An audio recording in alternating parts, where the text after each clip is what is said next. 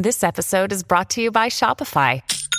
Forget the frustration of picking commerce platforms when you switch your business to Shopify, the global commerce platform that supercharges your selling wherever you sell. With Shopify, you'll harness the same intuitive features, trusted apps, and powerful analytics used by the world's leading brands. Sign up today for your $1 per month trial period at shopify.com slash tech, all lowercase. That's shopify.com slash tech.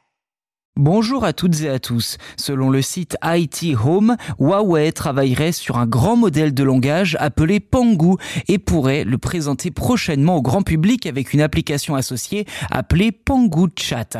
Cette dernière devrait offrir les services similaires à ceux de ChatGPT et d'après le site, cette IA sera tout d'abord mise à disposition des utilisateurs professionnels et institutionnels chinois. Reste à savoir si le chatbot sera accessible au grand public avec la censure numérique intense qui exerce la Chine. Pangu Chat, tout comme GPT-4, est une IA multimodale qui intègre à la fois le texte et les images. Cela lui permettra de répondre à des questions pointues ou d'analyser et de comprendre une image afin de vous en fournir un résumé.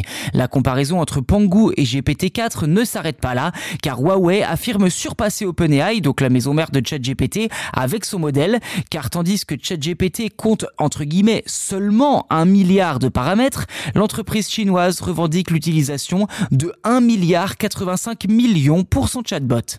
Pangu Chat devrait être présenté lors de la conférence des développeurs de Huawei et sera d'abord testé en interne par les ingénieurs de l'entreprise.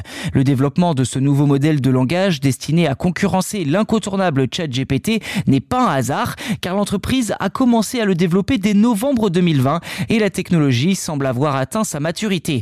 Selon IT Home, le niveau de dialogue du grand modèle Pangu devrait être proche de celui de GPT 3.5. En parallèle, Huawei a également créé Pangu CV, le modèle de vision artificielle le plus large au monde avec 3 milliards de paramètres ainsi que plusieurs modules de traitement automatique des langages et des calculateurs scientifiques. Ces nouvelles technologies propulseront sans doute ce chatbot made in China et devraient assurer son adoption par les industriels du pays. Voilà pour cet épisode. N'hésitez pas à vous abonner au podcast si ce n'est pas déjà fait sur votre plateforme d'écoute préférée. C'est gratuit. En plus, vous serez les premiers informés lors de la sortie des futurs numéros. Merci encore pour votre fidélité et à très vite.